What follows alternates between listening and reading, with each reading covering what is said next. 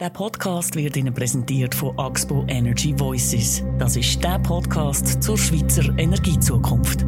Heute bei «Apropos» das Phänomen Schockanruf. Das sage ich da von der Kriminalpolizei Zürich. Er müsse mir anrufen und mich darauf aufmerksam machen, dass es gefährlich ist, wenn man da Bargeld oder andere Wertsachen daheim hat, was ich dann da daheim hätte.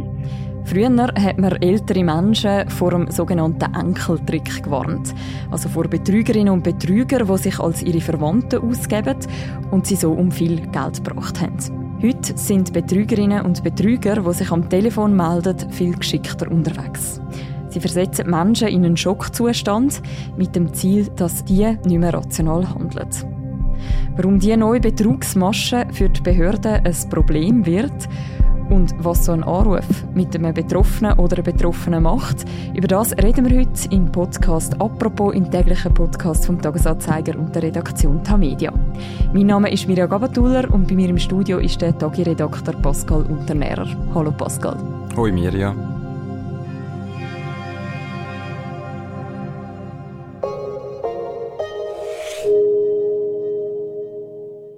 Ja, ich habe das abgenommen wie ein normales Telefon.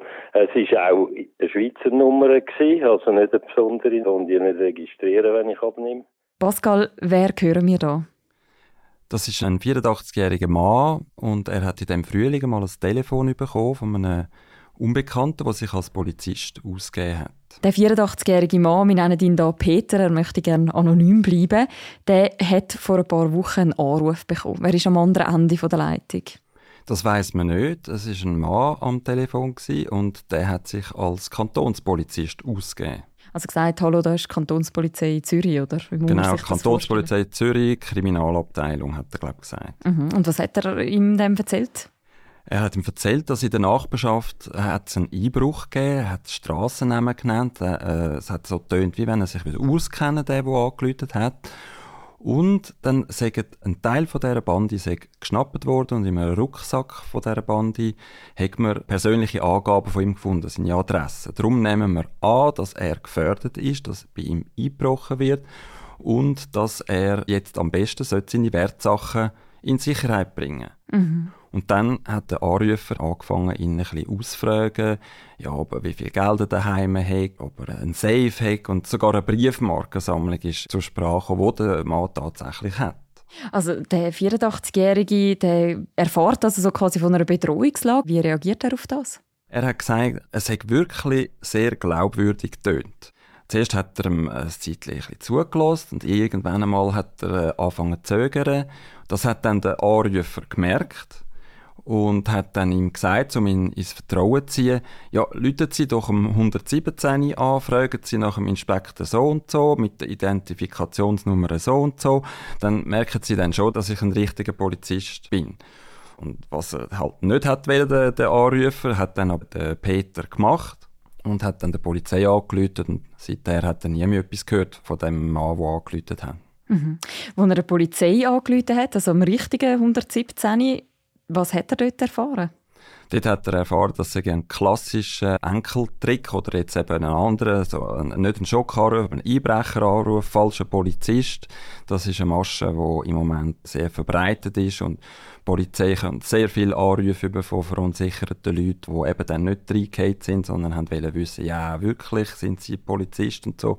Und das ist im Moment sehr weit verbreitet. Also der 84-jährige Mann, der Peter, der ist nie wirklich in Gefahr gewesen?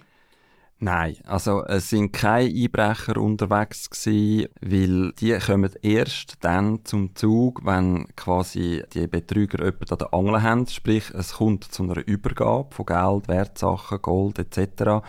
Und dann kommt eine sogenannte Abhollerin oder ein Abholler zum Einsatz und die kommen dann einfach an den Ort, wo man abgemacht hat, meistens im Haus selber. Aber ohne dass es dann wirklich so weit kommt, ist eigentlich keine Gefahr um. Ein Polizist hat mir sogar gesagt, dass die Betrügermasche, das sei äh, zum Glück äh, eine gewaltlose Sache, mindestens physisch. Über das andere, über die psychischen Folgen, auf das kommen wir noch.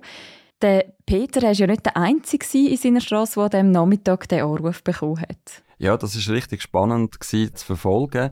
Das ist eine Straße, die hat etwa ein bisschen mehr als zwei Dutzend Häuser.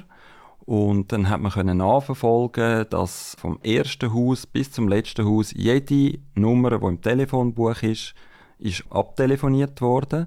Und das hat nur eine Viertelstunde gedauert. Sprich, die, die das gemacht haben, die sind organisiert, da haben sich äh, drei, vier so Anrufer haben sich die Straße vorgenommen und haben die abtelefoniert. Auf den meisten Displays oder denen, die das gespeichert haben, hat man können sehen, es ist die gleiche Nummer, die angeläutet hat. Darum hat man das können so nachverfolgen. Gerade bei mehreren Häusern hat das Telefon geläutet. Wie oft passiert denn das sonst insgesamt? Also wie viele von diesen Anrufen gibt es? Das weiß man nicht genau, aber äh, die Polizei hat im letzten Jahr festgestellt, dass es 3200 ungefähr Anrufe sind, wo es dann wirklich zu einem Gespräch gekommen ist. Das heißt nicht, dass es zu einer Geldübergabe gekommen ist, aber die Person ist darauf eingestiegen und hat länger mit denen geredet, also 3000, aber sie geht von einer Dunkelziffer aus von etwa 1 zu 100.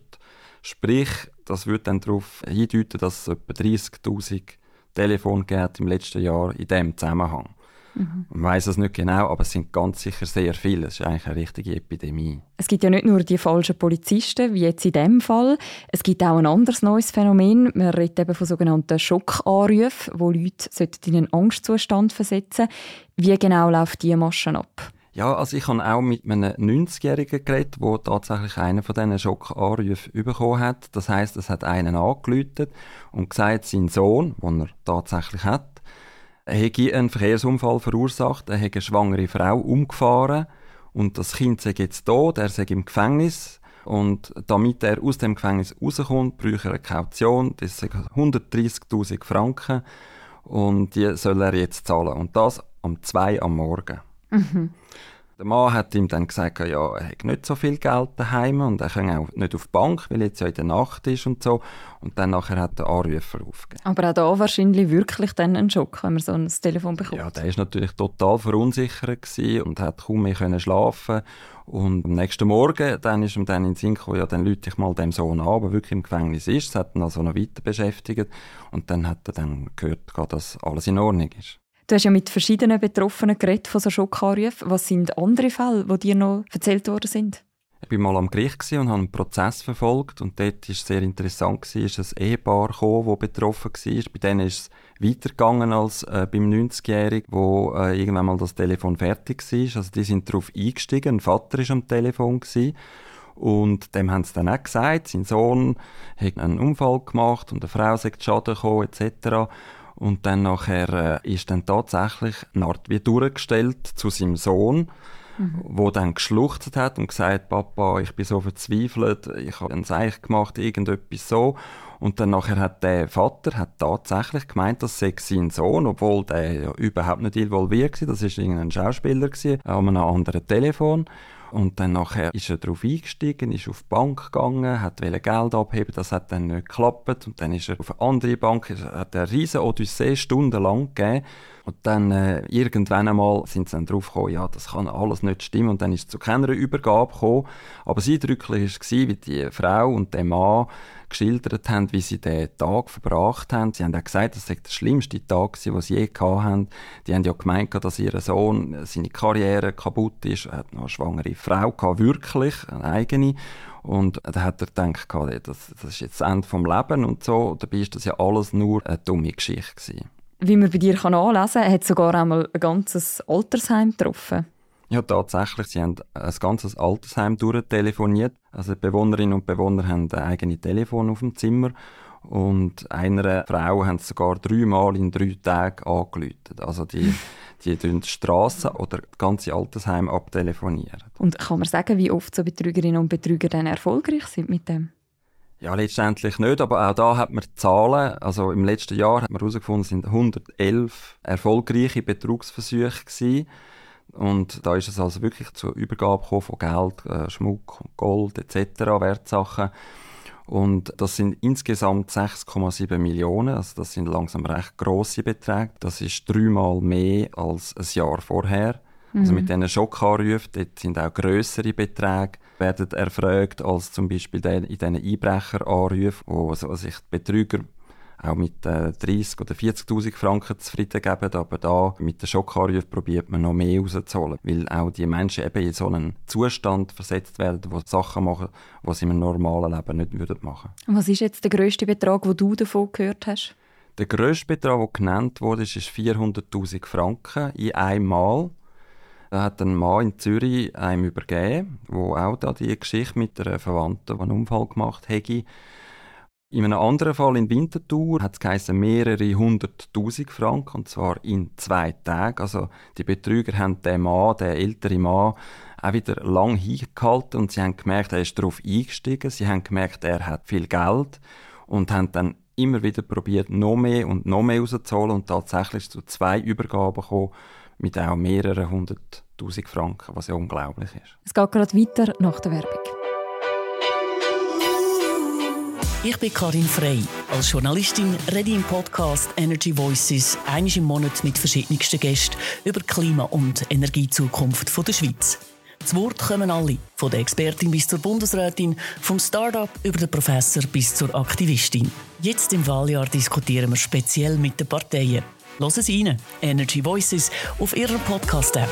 Ich freue mich auf Sie. Du sagst unglaublich.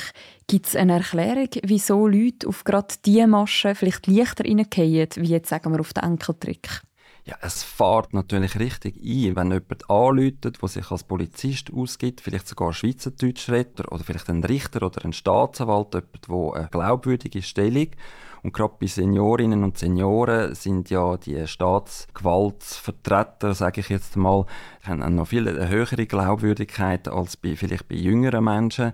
Und, und dann sind sie wirklich in einem ganz anderen Zustand, wo sofort verzweifelt sind und man weiß, der Zustand, der hebt ein paar Stunden an und das ist auch der Grund, warum die Betrüger immer Vollgas geben und alles ganz schnell haben wollen, weil sobald man anfängt mal überlegen oder sagen, ja, jetzt lüte ich doch dem Sohn mal an, um zu schauen, ob das stimmt, zu dem lassen sie es gar nicht kommen. Sie haben es immer an der Strippe. Sie sagen, sie dürfen nicht auflegen. Und offensichtlich klappt das ab und zu. Stimmt denn das Klischee, dass die Betrügerinnen gezielt vor allem ältere Menschen kontaktieren? Gezielt nicht unbedingt, weil sie wirklich da recht automatisiert das Telefonbuch durchgehen. Aber ältere Menschen sind halt vielleicht eher daheim. Die Betrüger läuten oft zwischen 12 und 3 am Nachmittag an. Einfach damit nachher noch die Bank offen hat, falls es zu einer Abhebung von Geld kommt. Und die sind halt eher daheim, haben vielleicht ein bisschen schlechtere Nerven als andere, sind schneller zu beeindrucken und haben vor allem auch noch Festnetznummern im Telefonbuch. Was weiß man denn über die Menschen am anderen Ende der Leitung, also über die Menschen, die anrufen? Das sind Männer und Frauen, die in einem Callcenter arbeiten. Das kann eine Wohnung sein, wo es da ganz viele Laptops und sogar Server hat, wo dann eben da die Telefonnummern abfragen.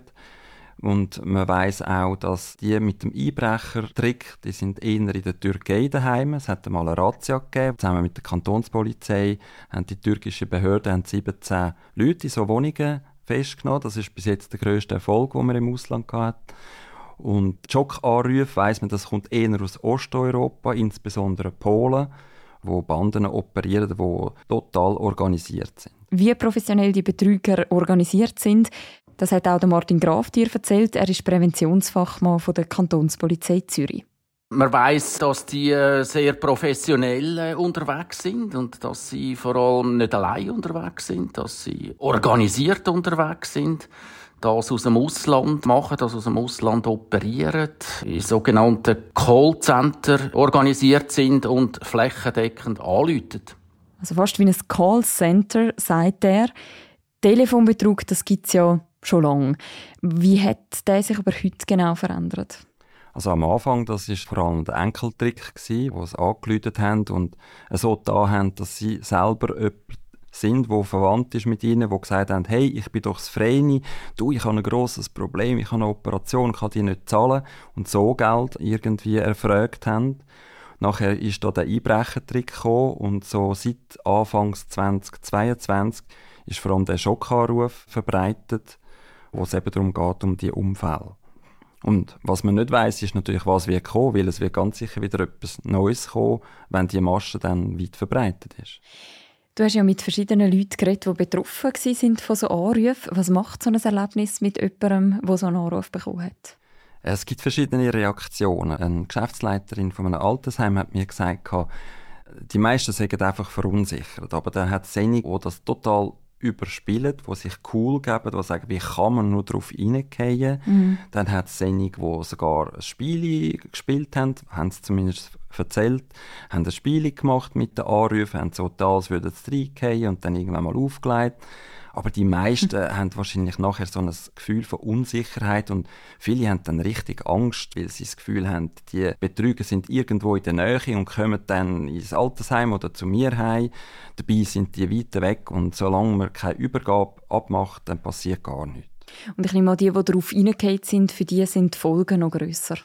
Ja, für die ist das natürlich traumatisch. Und vor allem spielt noch ein Faktor mit, die schämen sich extrem irgendwann einmal kommen sie zur Besinnung und denken, wie kann ich mehrere 10.000 Franken jemandem übergeben, den ich nicht kenne. Bei einer Abholung von einer sehr alten Frau ist mal eine mein Flipflop und T-Shirt gekommen, also nicht, wie man sich einen Zivilpolizist würde vorstellen würde, der Geld abholen bei einer Person. Und trotzdem hat sie wie nicht auf das können reagieren Genau, vielleicht hat sie im letzten Moment gedacht, hey, da ist doch etwas komisch, aber hat nicht mehr können zurück und hat es dann übergeben.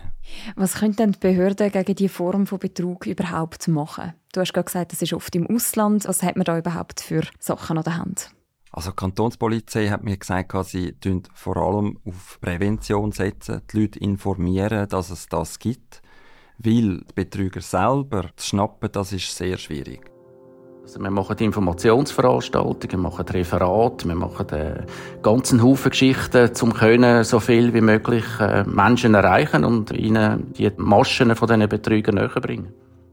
Man kann Abholerinnen und Abholer ab und zu schnappen, wenn zum Beispiel ein Opfer die Polizei anläutet und dann macht man eine fingierte Übergabe und dann kann man dann den Abholer schnappen.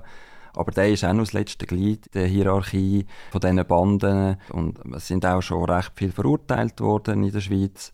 Aber die, die dahinter Leute, das ist sehr schwierig zum Herkommen. In Polen äh, hat die deutsche Polizei sich Zähne ausbissen an gewissen Banden. Jetzt sehen wir dann irgendwann einmal, ob da etwas gibt mit den türkischen Behörden. Wie das weitergeht, ist noch ein bisschen unklar. Aber es ist sehr schwierig, die zu schnappen, vor allem die wichtigen Leute im Hintergrund. Darum setzt die Polizei eigentlich darauf, dass die Leute aufgeklärt werden und dass sie nicht reingehen. Man hat ja doch aber auch gewisse Mechanismen schon eingeführt, zum Beispiel bei den Banken oder bei den Finanzinstituten. Genau, dort ist natürlich die Masche längst bekannt und wenn eine ältere Person beispielsweise, aber auch jüngere, übrigens äh, das jüngste Opfer, das Geld übergeben hat, ist 33 gewesen. Man muss also nicht meinen, dass man als Junge da gefeit ist, irgendwie vielleicht in einem schwachen Moment, wie auch immer, reinzugehen. Also das Bankpersonal ist eigentlich darauf geschult, dass wenn so ein Verdachtsfall da ist, dass komisch ist, dass die ältere Dame kommt und gerade 200'000 Franken will und so, dass dann Fragen gestellt werden, dass aufgeklärt wird, dass gesagt wird, ja, wissen Sie, könnte das nicht sein, dass Sie da auf einen Trick hineingehen etc. Und dann ist es auch schon vorgekommen, dass es dann Klick gemacht hat, aber es ist auch manchmal vorgekommen, dass dann die Dame gesagt hat oder der Herr, das geht sie überhaupt nicht an, das ist für ein Geschenk für meine Tochter und jetzt geben sie mir das Geld. Und irgendwann einmal ist dann das Bankpersonal natürlich auch machtlos dagegen, so etwas zu machen.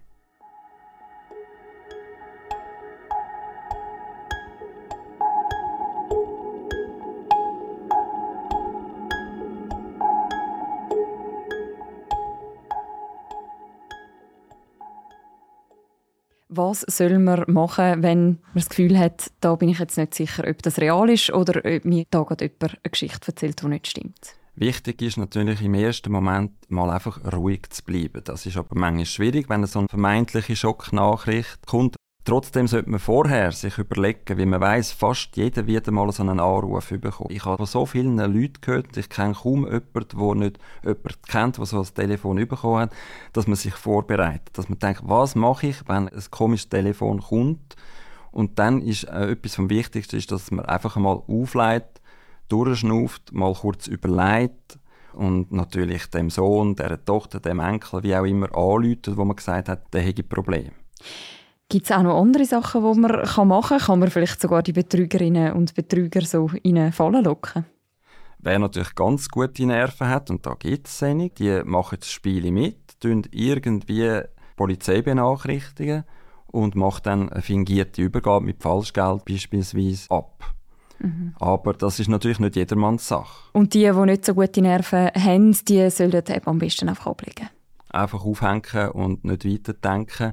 Und die, die Internet haben, die können dann auf www.telefonbetrug.ch angeben, dass ihnen äh, so ein Telefon reingekommen ist und wo sie daheim sind, dann weiss nämlich die Polizei, wo sind gerade die Betrüger unterwegs. Das ist noch gut für die Polizei. Und wenn sie sicher sind, dass es nicht ein Polizist war, dann läutet man einfach am besten am 117 an und erklärt, was passiert ist.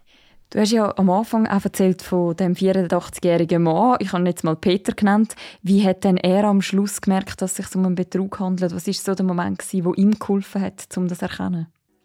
Ja, wahrscheinlich ist es letztlich irgendeine Art Grundmisstrauen gewesen, wo ja in dem Fall sehr gesund ist. Danke vielmals, Pascal. Danke dir.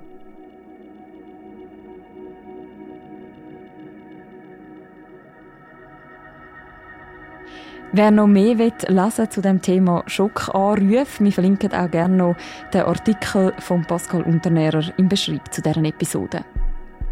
Das war für diese Woche mit unserem Podcast «Apropos». «Apropos» wird moderiert von Philipp Loser im Wechsel mit mir, der Mirja Gabatuller und Laura Bachmann und der Tobias Holzer sind unsere ProduzentInnen. Und die nächste Folge von uns, die hören ihr am Montag wieder. Bis dann, macht's gut. Ciao miteinander.